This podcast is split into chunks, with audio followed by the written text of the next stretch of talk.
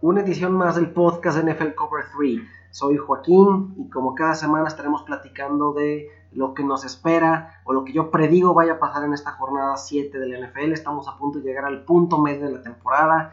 Se fueron 7 semanas volando y bueno, vamos a entrar directo al grano. Hoy tenemos a los Seattle Seahawks visitando a los San Francisco 49ers y estos Seahawks vienen un tanto desesperados. Son un equipo que no ha podido mantener sus ventajas en el cuarto cuarto y han perdido partidos importantes.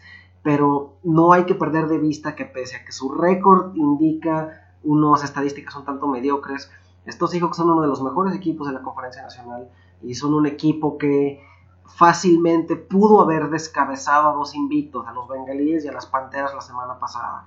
Entonces, yo creo que es un equipo que muy rara vez, como decía Bill Parcells, you are what your record says you are yo creo que hay algunas eh, situaciones raras en las cuales el récord del equipo refleja más bien factores situacionales y no necesariamente la calidad del equipo. Y creo que esto es lo que está haciendo con los Seahawks. Estos Seahawks son uno de los mejores equipos de la NFL y si hay algún equipo que puede gradualmente darle la vuelta a su temporada y colarse en los playoffs y hacer ruido dentro de los playoffs son eh, estos halcones marinos de Seattle.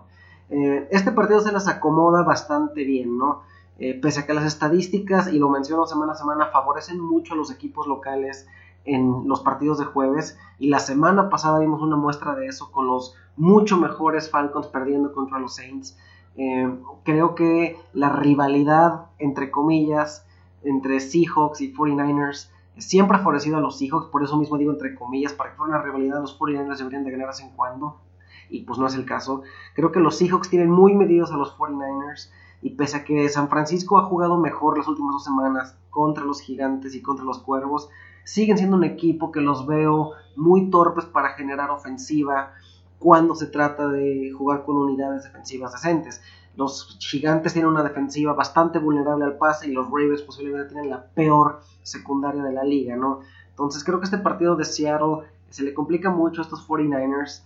Eh, esta rivalidad divisional creo que eh, va a seguir siendo muy marcado a favor de los hijos. Creo que van a ganar este partido y creo que lo van a ganar este, con, eh, con cierta comodidad. ¿no? Creo que Seattle, más que problemas de talento, tienen problemas de integración y de comunicación. Pero la semana pasada, pese a la derrota, vimos cosas positivas como que Jimmy Graham empieza a integrarse más a la ofensiva. Y pese a que el fallo último que les costó el partido con el touchdown de Greg Olsen fue precisamente donde les duele entre Errol Thomas y Richard Sherman. Creo que estas cuestiones se pueden corregir y creo que estos hijos gradualmente van a ir corrigiendo el rumbo, ¿no? En términos de fantasy fútbol, eh, el partido no me gusta en realidad. Creo que posiblemente Russell Wilson valdría la pena iniciarlo. Y tienes a Marshawn Lynch, posiblemente estás un poco comprometido. Pero este partido me parece que va a ser de pocos puntos. Creo que los Seahawks van a salir a jugar seguro y efectivo, pero no necesariamente a buscar, eh, a buscar a voltar el marcador o a ser muy agresivos ofensivamente.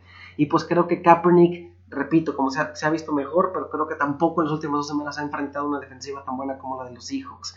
Eh, entonces, del lado de Seattle, posiblemente eh, Russell Wilson y Jimmy Graham, porque hay muchas casas en Tyrants y no hay muchas mejores opciones. Marshawn Lynch, obviamente, la gente que lo tenga está un poco comprometida y lo va a iniciar.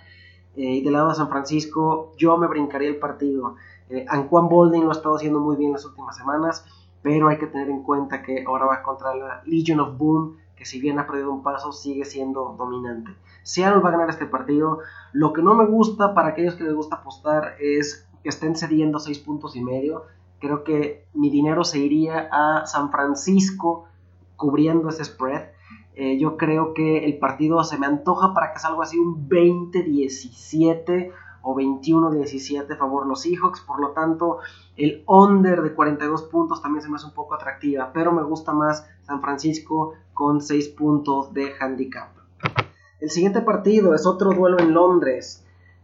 Nos, eh, nos presenta a los Buffalo Bills, un equipo que en mi opinión ha dejado mucho que, desear y que está empezando a hacer lo mismo que eran los Jets de Rex Ryan eh, por el 2012-2013, un equipo muy bocón, pero como dice el viejo dicho, mucho ruido y pocas nueces. Adicionalmente, no ayudando a los Bills eh, es que hay muchas lesiones del lado ofensivo. Creo que ya declararon a Tyro Taylor y a Sammy Watkins como fuera para el partido del domingo. Este dato chequeo, no estoy 100% seguro, pero creo que es el caso. la buena noticia es que tiene a LeSean McCoy y también Percy Harving no va a jugar y al parecer es indefinido que, que Harving no, no juegue. Este, el partido se les acomoda un poquito porque es contra los Jacksonville Jaguars, un equipo que me gusta y me empieza a gustar su propuesta ofensiva, pero es un equipo muy esporádico, juega bien en rachas dentro del partido, pero no son consistentes. Creo que eh, Blake Bortles, pese a que lo empieza a hacer mejor, sigue siendo muy propenso a cometer errores y creo que la defensiva de los Bills es suficientemente agresiva para forzar algunos errores de, de Bortles, ¿no? Yo creo que Rex Ryan, pese a que ya no creo que sea la mente dominante defensivamente hablando que solía hacerlo, creo que sí puede ser capaz de coachar a una defensiva que empieza a mostrar ciertas señales de disensión. Ya escuchamos comentarios de Mario Williams diciendo que no está muy contento con los esquemas defensivos, pero creo que hay pronto en el futuro, hay un partido en que la defensiva de los Bills se va a ver bien, creo que van a prácticamente anular a algún oponente y este podría ser el partido, ¿no? Creo que en papel, y aunque no hay localidad, pues porque el partido es en Londres, creo que con todo y las limitantes ofensivas que presentan los Bills, creo que su defensiva sigue siendo lo mejor en el partido y creo que van a dominar a unos Jaguars que son propensos a cometer errores y que no pueden reponerse de esos errores por la misma, por la misma propensidad. Entonces creo que es un partido que los Bills ganan por cómo juega a la defensiva Jacksonville. Me encanta el partido para LeSean McCoy aquellos fantasy owners que lo han estado aguantando, creo que esta es una excelente semana para usarlo y usarlo con confianza, más que por otra cosa, por que va a ser el centro de la ofensiva de los Bills, ¿no? gusta mucho también Charles Clay y párenle de contar, ¿no? Del lado de los Jaguars, pues Allen Robinson está demostrando ser eh, un every week starter, sin importar contra qué corners juegue, está encontrando una forma de ser productivo, pero sí moderaría las expectativas, en lugar de verlo como un wide receiver 2, yo posiblemente consideraría a Allen Robinson como un wide receiver 3. Eh, eh, Blake Bortles en términos de fantasy fútbol ha generado muchos puntos últimamente, pero este partido no me gusta nada. Quien esté jugando a Blake Bortles y lo esté jugando en calidad de streamer, es mejor buscar algunas opciones en el waiver wire, ¿no? Entonces, eh, yo creo que este partido lo ganan los Bills. Se me hace un partido torpe, de pocos puntos. Las Vegas espera lo mismo, nos están diciendo que esperan 41 puntos en total. Eh, hay muchas variables en este juego que no me gustan, entonces yo no tocaría las apuestas en grado de, over-under.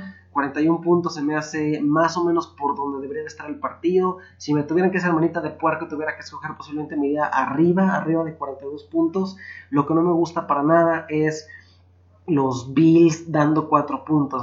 Cuando, hay, no, hay corebacks nivel, eh, se me hacen 4 puntos, se me hacen muy agresivos. Entonces, este partido yo lo dejaría a un lado. Se me hace muy un poco impredecible, pero como digo, si me tuvieran que hacer manita de puerco, yo tomaría arriba de 41 puntos en esta victoria de los Bills de Buffalo.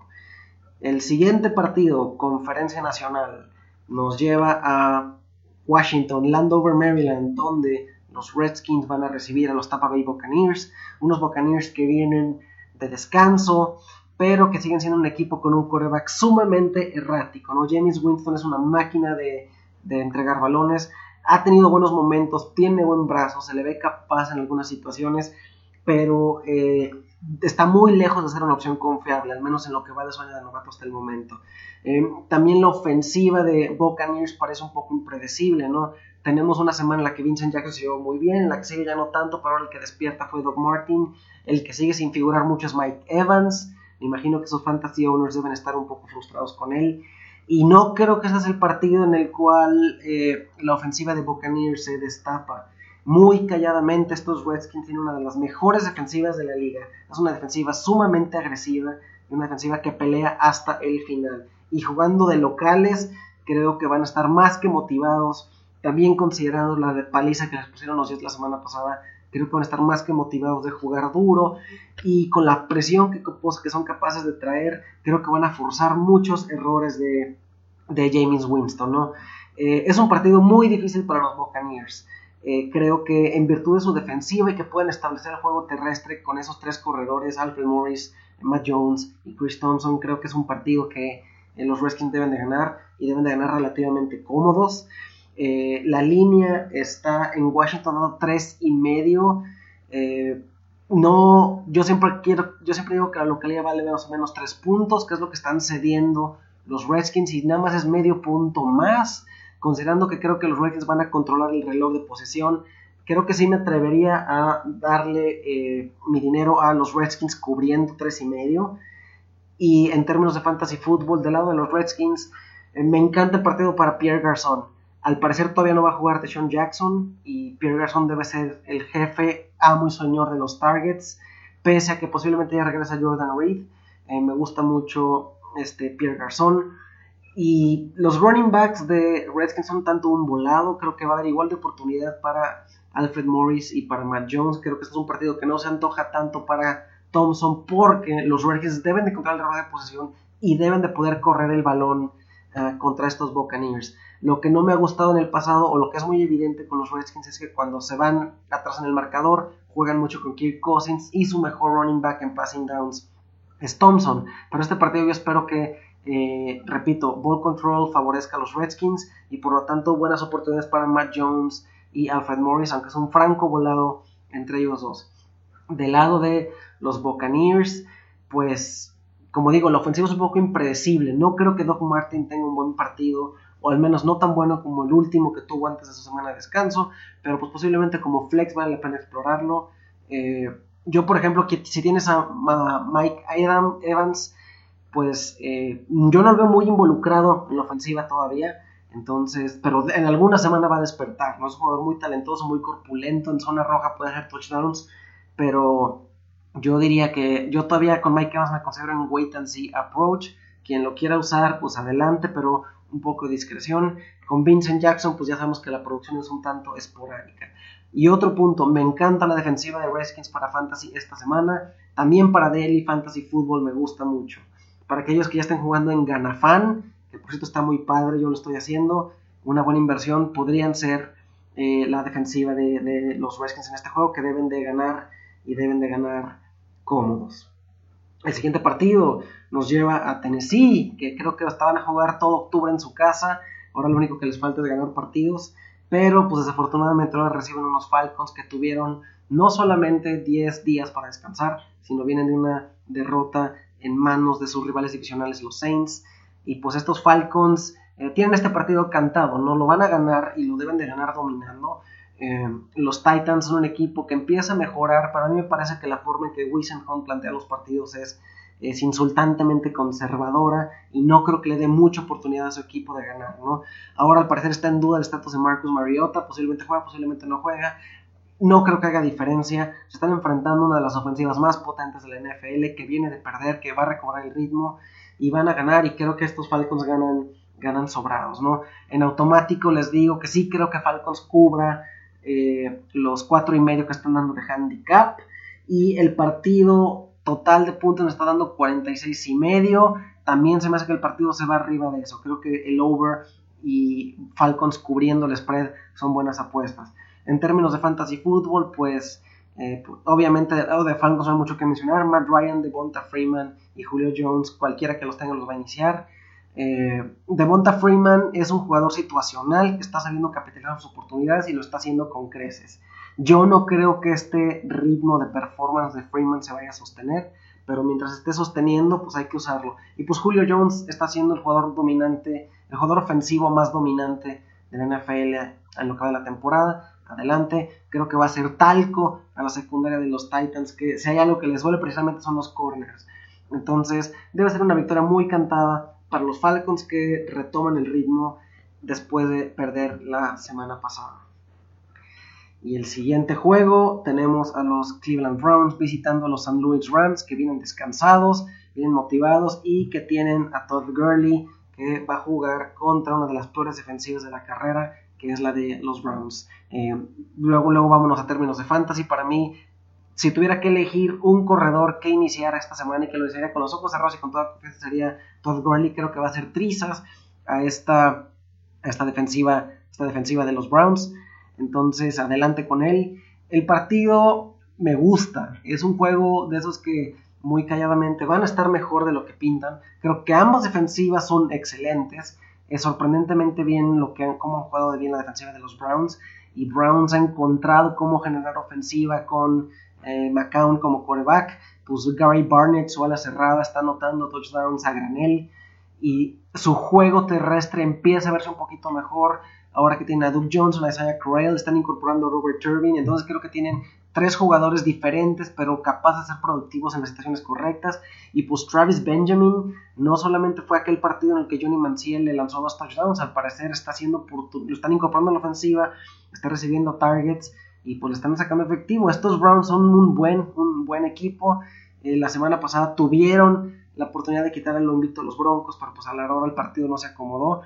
Pero estos Browns son mejores de lo que yo esperaba que iban a hacerlo. Sin embargo, creo que los Rams son el mejor equipo y tener a Todd Gurley y a Nick Foles jugando en casa creo que va a ser suficiente para que los Rams puedan ganar este partido. Lo que sí no me gusta es lo agresivo que está el handicap. Al momento que checo esto, los Rams están dando 6 puntos se me hace muy agresivo. Entonces, desde este lado yo miraría los Browns con más 6 y el total de puntos que nos están diciendo nuestros amigos apostadores en Las Vegas es 41 y medio. Creo que el partido tranquilamente se va arriba de eso. Entonces, en este partido, eh, Browns con el más 6, over de 41 puntos.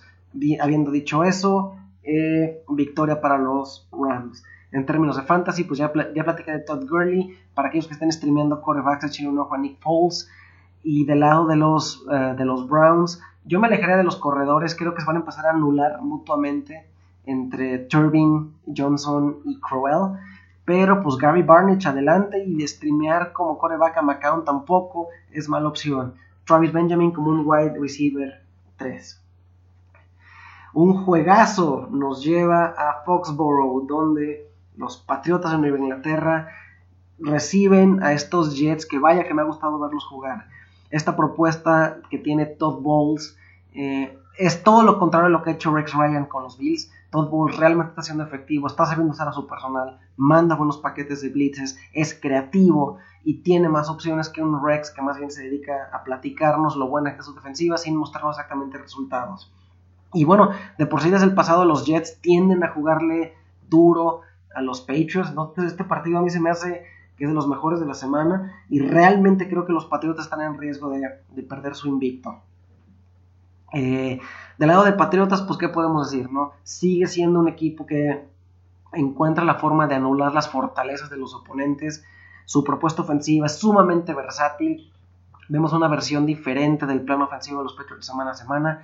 Este partido en particular, yo no se me hace que Julian Edelman vaya a figurar mucho. Yo creo que como Todd Bowles es muy adicto a mandar blitzes, creo que eso va a abrir muchos espacios para Gronk. Creo que van a establecer a Dion Lewis al principio con pases cortos.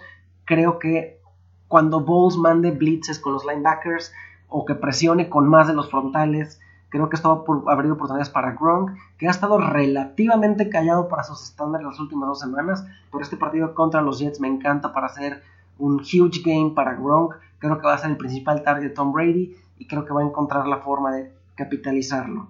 Eh, no me gusta nada el Garrett Blunt en este juego. A los Jets no se les puede correr efectivamente por el centro.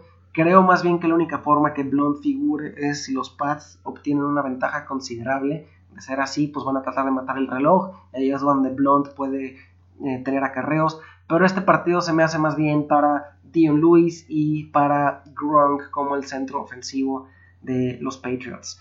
Y pues del lado de los Jets, Chris Ivory está hecho una bestia y Brandon Marshall está hecho una bestia. Y mucho mérito para Ryan Fitzpatrick, que pese a sus limitantes está encontrando la forma de mover el balón con esta ofensiva y de encontrar puntos.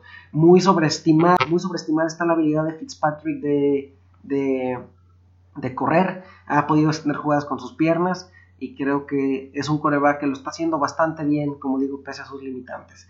Eh, tengo que escoger un ganador en este partido que creo que va a estar muy cerrado, pero voy con los Patriots. Eh, creo que van a encontrar la forma de atacar esta defensiva. No creo que Todd Bowles vaya a tener la disciplina de, atreverse a jugar un poquito de zona. Creo que va a tratar de presionar a Brady, de pegarle a Brady, más sabiendo que los Patriotas tienen vulnerabilidades en la línea ofensiva. Y creo que eso va a ser suficiente para que eh, Brady, con juego de pase corto, haga lo suficiente para ganar el juego. Nada más que no puedo dar 10 puntos. Eh, es demasiado, considerando lo bien que están los Jets, que los Patriots estén en menos 10, se me hace muy agresivo. Entonces, pese a que espero la victoria de los Patriots, se me hace más seguro apostarle a los Jets eh, con más 10. El total de puntos está en 48 y ese no lo voy a tocar. Además está justamente donde deben de estar y no tengo una lectura respecto a si puede hacer más o menos. Entonces, para, para apuestas, yo creo que Jets más 10 es lo más seguro en este partido. No creo que ellos puedan cubrir tantos puntos, pese a que los veo ganando el partido. El siguiente juego nos lleva a unos Houston Texans que visitan unos Miami Dolphins que la semana pasada demostraron con una actuación dominante que le sentó bien el cambio de coach. La actitud de su nuevo coach Dan Campbell es completamente opuesta a la actitud de Philbin y creo que el equipo respondió bien. Algo que me gustó mucho que hizo Campbell fue establecer el juego terrestre rápido y establecer el juego de control con el juego terrestre establecido y haciendo que los Titans lo respetaran. Eh, Tannehill encontró a sus jugadores, logró mover el, balón por vía aérea y logró involucrar a un jugador, por ejemplo, como Jordan Cameron, que había estado un poco desfasado. Eh, creo que la fórmula se repite en este partido y creo que los Dolphins le van a ganar a unos Texans que están francamente limitados y cuya toda su ofensiva se centra alrededor de Arian Foster y DeAndre Hopkins. Creo que en virtud de alternativas, Miami es un equipo que ahorita se ve más completo, con mayor propuesta, con mejor coreback y como digo, el cambio de coach les ha sentado bien y creo que debe ser suficiente para ganar a los Texans que, pues que pese también han estado jugando ligeramente mejor desde que tienen a Brian Hoyer eh, de regreso como titular. Eh, no creo que una ofensiva tan predecible como la que presentan los Texans pueda ser suficiente para ganarle a estos Dolphins que están encontrando nueva vida, ¿no? Pues en términos de fantasy football, pues Foster y DeAndre Hopkins son más starts, párenle de contar. Del lado de de los Dolphins, creo que vale la pena iniciar a Ryan Tannehill contra una secundaria bastante vulnerable de los Texans, Lamar Miller, Jarvis Landry, Richard Matthews y Jordan Cameron. Creo que es un buen partido para utilizar a nuestros Dolphins en Fantasy Football. También me gusta mucho la defensiva de Miami para aquellos que jueguen Daily Fantasy o que estén en Season Long Leagues, échenle una ojo a esta defensiva. Victoria para los Dolphins. Eh, en términos de apuesta, este partido no me gusta nada. Se me hace un tanto impredecible. Está 44 y medio el total menos 4 los Dolphins. Eh, este partido excede lo que yo estaría dispuesto a dar de handicap, no lo tocaría, pero tampoco estoy tan confiado de que los Texans puedan, cubrir, puedan ganar con más 4, ¿no? Y el 44 y medio se me hace de nuevo justamente donde debe de estar y se me hace que es un volado decir si es arriba u abajo, entonces eh, yo me quedo en este partido sin acción alguna en términos de apuestas. Victoria para los Dolphins. Un juego muy interesante en Arrowhead. Unos Chiefs que en realidad ya están eh, panza arriba, esta temporada ya se les fue de las manos, no van a pasar a playoffs, no van a lograr hacer mucho. Es un equipo sumamente limitado y que con la lesión de Jamal Charles y ahora con la lesión de Jeremy Macklin se han quedado completa y absolutamente sin dientes. Em, creo que estos Chiefs deben de volverse un equipo que controla el balón, deben de darle unos 25 acarreos a Nile Davis, y pese a que está figurando el novato Kendrick West, la verdad es que no es muy buen jugador. No es un jugador sumamente limitado y está muy lejos de ser un reemplazo natural para Jamal Charles. Creo que la mejor opción sería darle el balón a Davis y centrar el poco juego aéreo que tienen sobre Travis Kelsey. Eh, este partido está bien complicado de leer por las variables. Eh, al parecer del lado de los Steelers el titular va a ser Landry Jones. Entonces, ¿cómo podemos determinar cómo se va a comportar un third string quarterback un coreback que estaba abajo de Michael Vick, que es malísimo hoy en día en la depth chart, jugando en uno de los estadios más ruidosos y más complicados de la liga. Y sea como sean, los Chiefs siguen teniendo piezas a la defensiva. Son un equipo que tiene mucho talento en la defensiva. Que no lo hayan sabido capitalizar al momento es otra cosa, pero el talento está ahí. Entonces, ¿cómo leemos este partido? ¿Creen que los Steelers, que por cierto, y marquen mis palabras ahorita, cuando regrese Big Ben, van a tener la ofensiva más potente de la NFL? Y cuando regrese Big Ben van a ser el segundo mejor equipo de la conferencia americana. Pero en este partido del todavía no va a estar Big Ben. Y creo que si inician el Andrew Jones en Arrowhead con el ruido y con la motivación que tienen los Chiefs de jugar en casa y te esperas una victoria, creo que este partido es uno de los pocos que a mí me gustan para el offset. Al momento que checo esto, no hay línea, lo que quiere decir que Las Vegas nos está diciendo que es un pick'em. Entonces, en pick'em, considerando la localidad Arrowhead, considerando la defensiva de los Chiefs y considerando que los Steelers vienen con la gran variable de un Landry Jones que no sabemos quién es todavía. Le voy a dar el pick muy renuente a los Chiefs. Este es un partido en el que yo no le metería dinero en términos de apuestas porque, por ejemplo, no me gusta la cantidad de variables que hay. en términos de fantasy fútbol, yo no iniciaría a nadie de los Chiefs más que a Travis Kelsey y lo iniciaría con ciertas reservas. Posiblemente la defensiva, si alguien que está escuchando esto cree que pueden forzar errores de Jones y dar puntos a través de capturas o intercepciones. Del lado de los Steelers, pues obviamente Le'Veon Bell, Martavius Bryant, Antonio Brown ha quedado de ver las últimas semanas sin Big Ben, pero pues ese talento lo tienes que tener en tu roster para quieres capturar los puntos cuando explote, ¿no? Entonces este es un partido que creo que van a ganar los Chiefs, no me gustan las apuestas, eso sí, los jugadores que ya mencioné de Fantasy Football, pero muy calladamente es uno de los juegos más interesantes de la semana en mi opinión. Después tenemos a los Saints que le ganaron la semana pasada a los Falcons visitando a los Indianapolis Colts. Y pese a la victoria de los Saints, hay que, hay que comentar lo que yo dije la semana pasada. Si escuchan el podcast de la semana pasada, les comenté que yo creía que Falcons iba a ganar, pero que tenían varios anti-win factors, ¿no? Tenían este, la semana corta, tenían el rival divisional y tenían que venían de jugar un, un juego de tiempo extra contra los Redskins. Entonces creo que el desgaste físico se notó en los Falcons y finalmente les pesó. Que los Saints hayan ganado mucho mérito, pero Saints y Falcons siempre juegan parejo y que esa victoria de Saints no me hace cambiar de opinión de que esta es una de las peores defensivas de la liga y que este es uno de los peores equipos de la liga, ¿no? Si hay algo que necesita la ofensiva de los Colts para despertar, para empezar a engranar, es justamente recibir este tipo de equipo. Entonces creo que los Colts van a ganar el partido. Creo que es el primer partido de la temporada en que Andrew Locke realmente se pudiera llegar a destapar y dar una, un performance bestial en términos de fantasy como los que daba eh, la temporada pasada. Entonces, este es un partido en el cual jugadores como Moncrief, como Frank Gore, como Matt Bradshaw, ojo, si está Matt Bradshaw en su waiver wire, añádanlo. Es una excelente opción, sobre todo en ligas PPR. Inclusive Andre Johnson como un flex vale la pena iniciarlo. Y Andrew Locke sobre todo. Y pues del lado de los, de los Saints, estos Saints que pues Drew Brees sigue poniendo números, sigue dando buenos números. Y eh, pues Mark Ingram es una maquinita de hacer touchdowns, entonces vale la pena iniciarlo. Pero pues no hay mucho más que por ahí. Posiblemente en una liga PPR Willie Smith. Y yo ya no me arriesgaría con Brandon Cooks, que pese a que sí recibe targets, no los traduce necesariamente a fantasy points. Entonces, este, pues posiblemente Breeze, Snead y Ingram. Yo creo que la victoria va a ser para los Colts, que deben de poder explotar y de mover el balón contra esta, esta defensiva de los Saints. Entonces, victoria para los Colts. Vamos a ver qué nos dice la línea. Son 52 puntos. Se me hace, se me hace este, alto, pero de todas maneras diría que se van al over. Ninguna defensiva es particularmente buena y tienen dos pruebas que les gusta lanzar. Entonces, el over me gustan, sean 52 puntos. Los Colts cubriendo 4 y medio, no tanto, yo me mantendría alejado de esto porque todavía no confío mucho en la ofensiva de Colts, pero sí me gusta el over en esta victoria de los Colts.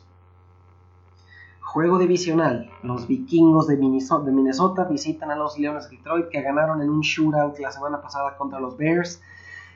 Y estos vikingos que eh, son una interrogante para mí. Eh, no, estoy no puedo descifrar muy bien cuál es el uso de Adrian Peterson. Creo que no le dan suficiente el balón. Posiblemente eh, están probando cosas diferentes o quieren empezar a eh, responsabilizar un poquito más de la ofensiva Teddy Bridgewater. Pero pues eh, yo no sé, estos Vikings creo que están dejando oportunidades. Deberían ser mejores de lo que son. Tienen las pies, tienen el talento, tienen el coach y creo que están quedando un poquito cortas expectativas. Bridgewater es decente, pero está muy lejos de ser dominante y ser impresionante. Y por otro lado tenemos unos Lions que están llenos de deficiencias. En la semana pasada el partido, pese a que fue contra un rival revisional, hay que tener en cuenta que estaban desesperados de ganar. Y Megatron siempre hace trizas a los Bears.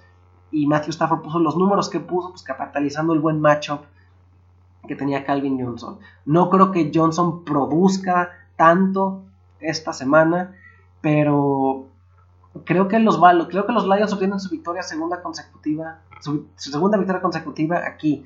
Eh, creo que los Vikings eh, lo van a mantener cerrado, debe ser un duelo cerrado, un duelo de puntos, un duelo peleado, pero algo tienen estos Lions que no creo que sean tan malos como se hayan visto. Su defensiva ha perdido muchísimo esta temporada, pero este, creo que Stafford y Megatron y Golden Tate pueden encontrar la forma de establecer suficiente ofensiva para este, darle un poquito de dolor a estos Vikings que deberían de involucrar más a Adrian Peterson, deberían de centrar más ofensiva alrededor de él. pero por alguna razón no lo están haciendo, ¿no? Entonces, le voy a dar la victoria a los Leones. En términos de fantasy, pues obviamente Peterson y ya, del lado de los Vikings. Pese a que tiene ahí un receptor nuevo que está pasando a hacer ruido, se me fue el nombre, creo que es Dix. Eh, pues adelante, ¿no? Pero creo que su performance puede ser un poquito sporty de algunas semanas sí, algunas semanas no. Solamente yo iniciaría a, a, Adrian Peterson. Del lado de los Vikings, pues me arriesgaría con Matthew Stafford, con Megatron y me encanta Golden Tate en esta, en esta opción. El backfield de los Lions creo que ya va a tener de regreso a Joy Bell, por lo que lo hace aún más dudoso y más impredecible. Yo no tocaría en fantasy a nadie del backfield de los Lions, ni a Bell, ni a Abdullah, ni a Riddick. Entonces manténganse alejados allí. La línea está en 44 y medio, se me hace poco, creo que este partido va a ser un shootout, entonces arriba de 44 y medio. Eh, Minnesota es el favorito, están cediendo 2 y medio. Si yo creo que Lions va a ganar el partido derecho, para los que quieran Rex Story Assurance pueden tomar los puntos, pero los Lions me encantan para un parlay como underdogs. Victoria para los Lions. Otro juego divisional nos tiene los Oakland Raiders visitando a los San Diego Chargers. Unos San Diego Chargers que tienen a Philip Rivers poniendo números de, de videojuego, 500 yardas y 2 touchdowns la semana pasada. Estos Raiders vienen a descansar y la ventaja y lo que tienen a su favor es que tienen un buen corredor en la Latavius Murray y a estos Chargers se les puede atacar por, por, juego terrestre. Los Chargers son vulnerables a la carrera, pero el partido finalmente... Pero los partidos finalmente son este, decididos por, eh, por los corebacks y más jugando en casa, creo que este es un partido que los Chargers deben de, dominar. Y deben de hacerlo en virtud de que Philip Rivers en casa y con la forma que está encontrando espacios para atacar con diferentes armas como Keenan Allen, Antonio Gates, Darius Green, Danny Woodhead en terceras oportunidades. Pues creo que los Chargers son mejor equipo, creo que los Raiders tienen lo suficiente para mantenerlo interesante, pero en esta situación y considerando ciertas eficiencias en la secundaria de los Raiders, creo que San Diego debe de obtener la victoria. Eh, del lado de Raiders, pues creo que fue, le sentó bien el descanso. Vamos a ver qué proponen viniendo al descanso. Eh, es un juego interesante y es un juego divisional. En términos de fantasy football, Philly Rivers adelante, Keenan Allen adelante, Antonio Gates y la Darius Green son un tanto intercambiables, pero me quedaría con Gates. Al que sí asentaría definitivamente es a Melvin Gordon. Creo que eh, la semana pasada en, Green Bay jugando entre su home crowd, recuerden que Gordon fue a la Universidad de Wisconsin, pues tuvo un, un performance catastrófico y lo terminaron banqueando. Seguimos esperando ese partido en el que Melvin Gordon despunte y le podamos dar bienvenida al NFL, pero no ha sido el caso. Yo ya no desperdiría oportunidades, lo pondría en mi banca esperando a ver cómo evoluciona las próximas semanas, pero por el momento es una jugada muy riesgosa. Danny Woodhead adelante en ligas PPR. Y pues del lado de los Raiders, en términos de fantasy, no me gusta mucho el partido para Derek Carr, pero en ligas PPR sí me encanta para Mary Cooper y en todos los formatos me encanta para Latavius Murray porque a estos Chargers se les puede atacar por la carrera. Una victoria cerrada para los San Diego Chargers, pero va a ser una victoria. 46 y medio se me hace un poco bajo, por lo, por, lo tanto yo le echaría un ojo al over y nada más. Los Chargers están cediendo 3 y medio. Eh, en el juego divisional y aún con localidad se me hace un poquito agresivo, entonces yo me mantendría alejado de eso, pero sí le metería a over del partido. y el siguiente partido, otro juego divisional, unos exasperantes gigantes de Nueva York que cambian de identidad y cambian de cara semana a semana. Ahora reciben a sus rivales divisionales los Dallas Cowboys, que también vienen de descanso, vienen urgidos de una victoria, y que van a estar iniciando a Matt Castle como coreback y a Christine Michael como running back, a ver qué tal les funciona. Y pues del lado de los Giants es que es un equipo sumamente eh, bipolar, ¿no? Eh, la semana, el partido del lunes por la noche nos vimos en el primer drive, Eli Manning se vio excepcional, movió el balón 80 yardas, touchdown de Odell Beckham Jr. y de ahí se acabó la ofensiva de Giants en virtud de que la línea ofensiva se colapsó. Philadelphia encontró la forma de poner presión y destruir completamente la ofensiva unidimensional de los Giants. Eh, los Giants son un equipo que han ganado tres partidos, van 3-3, pero pues, el buen performance de Eli Manning ha enmascarado una ofensiva sumamente limitada. Los Giants no pueden correr el balón. Están necios en darle acarreos a Andre Williams, que es uno de los peores running backs de la liga, si no el peor.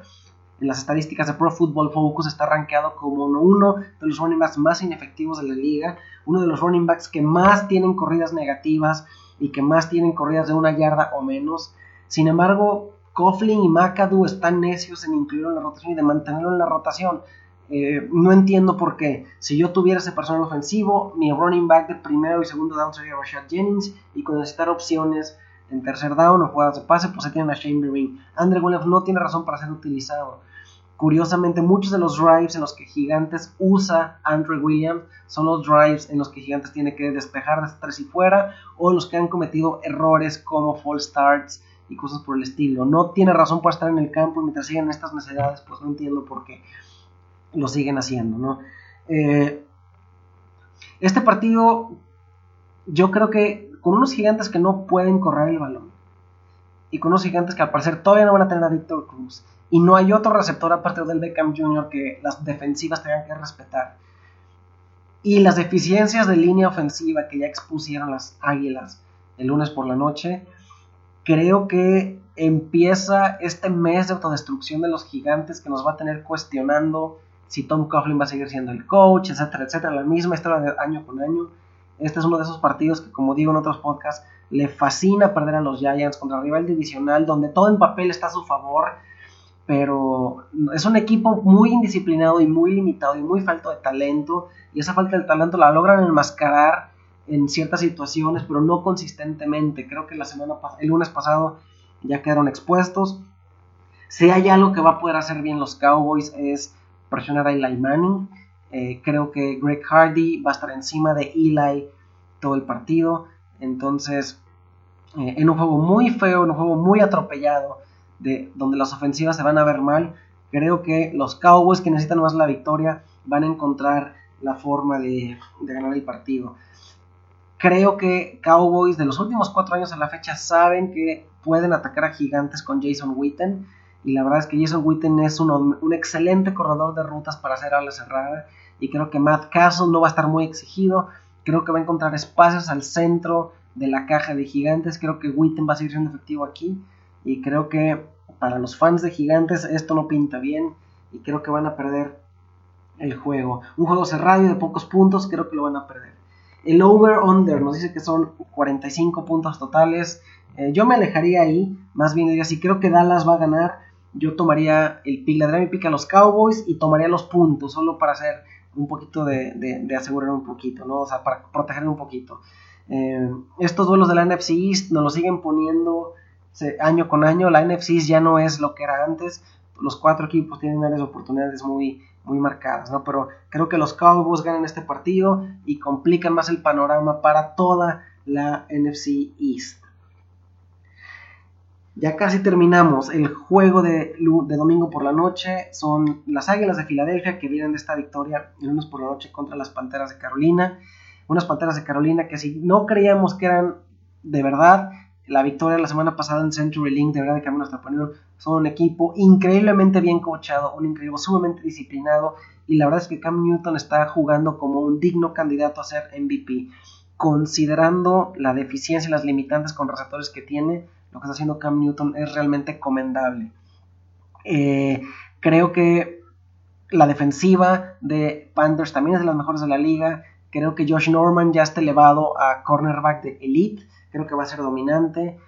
Creo que le sienta bien jugar a las, a las Panteras en casa. Y creo que pese a que Filadelfia la ofensiva se ha destapado las últimas dos semanas contra, las, contra los Saints y contra los Giants, hay que poner en contexto contra quién han obtenido esas victorias. ¿no? Los Saints, ya comenté ahorita que platiqué de ellos, que son uno de los peores equipos de la liga, con una de las peores defensivas. Y los gigantes defienden bien la carrera, pero son vulnerables contra el pase. Creo que Panthers es un equipo muy sólido, muy redondo, muy bien protegido. Y creo que va a ganar este partido, aunque lo espero que sea cerrado hasta eso. Creo que la, la ofensiva de Eagles empieza a despertar y empieza a mostrar buenos argumentos. Pues creo que lo van a mantener interesante, pero mi pick se lo doy a los locales. Aquí el partido nos dice que son 46 puntos, me gusta el under, no creo que sea un partido de tantos puntos. Carolina está cediendo 3 y medio, tampoco me gusta. Si fueran 3 posiblemente lo consideraría. Eh, pero se me hace un poquito alta para tres y medio considerando las opciones ofensivas que pudiera tener Filadelfia. En términos de fantasy fútbol, Eh, no me gustan los corredores, ¿no? Eh, ambos equipos son fuertes. Ambos equipos son fuertes en los frontales. Entonces creo que el partido va a estar complicado para DeMarco Murray, que posiblemente inicia como un flex porque es un corredor de norte a sur y mientras tenga oportunidades y acarreos, pues vale la pena. En cualquier momento puede romper una carrera y se acabó en yardaje, pero en papel no se me antoja. Posiblemente Ryan Matthews es un partido que se adecua más porque podrían buscarlo, ponerlo en espacio y no a romper la línea defensiva de, Carolina. Eh, aguas con Jordan Matthews. No necesariamente va a tener a Josh Norman encima todo el partido porque a Matthews lo lían mucho en el slot. Pero este, posiblemente hay que iniciarlo con expectativas muy moderadas. No me gusta nada Sam Bradford, buscaría opciones en el waiver wire. Y pues del lado del Panthers, Cam Newton jugando en casa es no-brainer, hay que iniciarlo. Jonathan Stewart finalmente despertó la semana pasada con 70 yardas y 2 touchdowns. Entonces, eh, pese a que no creo que repita esa actuación, vamos a ver si eh, el coach Ron Riviera se decide darle un poquito más de juego. Entonces yo lo iniciaría como un RB2 o posiblemente como un flex. Greg Olsen, obviamente. Y un sleeper para este partido yo consideraría Ted Ginn Jr., receptor de las Panteras. Creo que puede dar un buen partido en esta situación. La victoria se la voy a dar en un partido muy cerrado a estas Panteras. Y con la derrota de Filadelfia se sigue poniendo una carrera de cuatro equipos la NFC East y con la victoria de Panthers ellos mantienen lo invicto, esperando aquel duelo contra sus rivales divisionales los Falcons. Victoria para Carolina. Y finalmente, el juego de lunes en la noche nos lleva a Arizona, donde los Cardinals, que vienen de la más sorpresiva derrota de la temporada, en mi opinión, una derrota totalmente rompequinielas, perdieron contra los Steelers de Michael Vick y de Andrew Jones, eh, impredecible totalmente pero regresan a casa estos Cardenales y algo que ha hecho Cardenales esta, esta temporada es destruir completamente a rivales inferiores que ellos. Salvo la semana pasada. Llegan unos Ravens que fácil tienen la peor defensiva secundaria de la NFL. Entonces creo que este partido, la ofensiva de Carson Palmer debe de totalmente destruir a la defensiva de los Ravens. No veo cómo ni por dónde estos Ravens pueden ganar el partido, no tienen ni siquiera los argumentos necesarios para competir, su defensiva está completamente diezmada, sus armas, defensivas, ofensivas son sumamente limitadas. Y Joe Flaco de por sí es bastante cuestionable cuando juega de visitante, ¿no? Es una victoria muy cantada por unos Cardinals que deben de abultar el marcador, en virtud de eso, me gusta el over de 48 puntos. Están cediendo 10 puntos los Cardinals menos 10. Jugando en casa y considerando que van a tratar de humillar, también me gusta. También me arriesgaría a ceder 10 puntos y tomar a los Cardinals con el menos 10. Va a ser una victoria muy clara y muy contundente para, para Arizona. En términos de fantasy football, ningún Raven. Así, posiblemente Steve Smith, porque el juego va a ser aéreo, porque van a estar jugando desde atrás. Entonces, Steve Smith y párenle de contar. Y del lado de de Arizona, se me hace que todo el arsenal de Carson Palmer vale la pena, ¿no? Palmer mismo, John Brown, Larry Fitzgerald, Floyd y de los corredores Chris Johnson adelante. Esta debe ser eh, un partido en el que debe dominar la ofensiva de Arizona y por lo mismo consideren a la defensiva de los Cardinals para fantasy football, ¿no? Y bueno, con esto terminamos. Recuerden que por el cambio de horario, hablando en horario de México, el, el kick-off de los juegos de domingos a las 11 de la mañana. Y considerando que tenemos el juego de Londres temprano, que lo pueden ver por streaming de Yahoo, vamos a tener un domingo de sol a sol lleno de NFL fútbol, que es lo que nos gusta, que es lo que les encanta a todos nosotros los fanáticos del NFL. Disfruten el podcast, corran la voz del podcast, platicamos la semana que entra. Estamos en arroba NFL Cover 3-MX. Saludos a todos.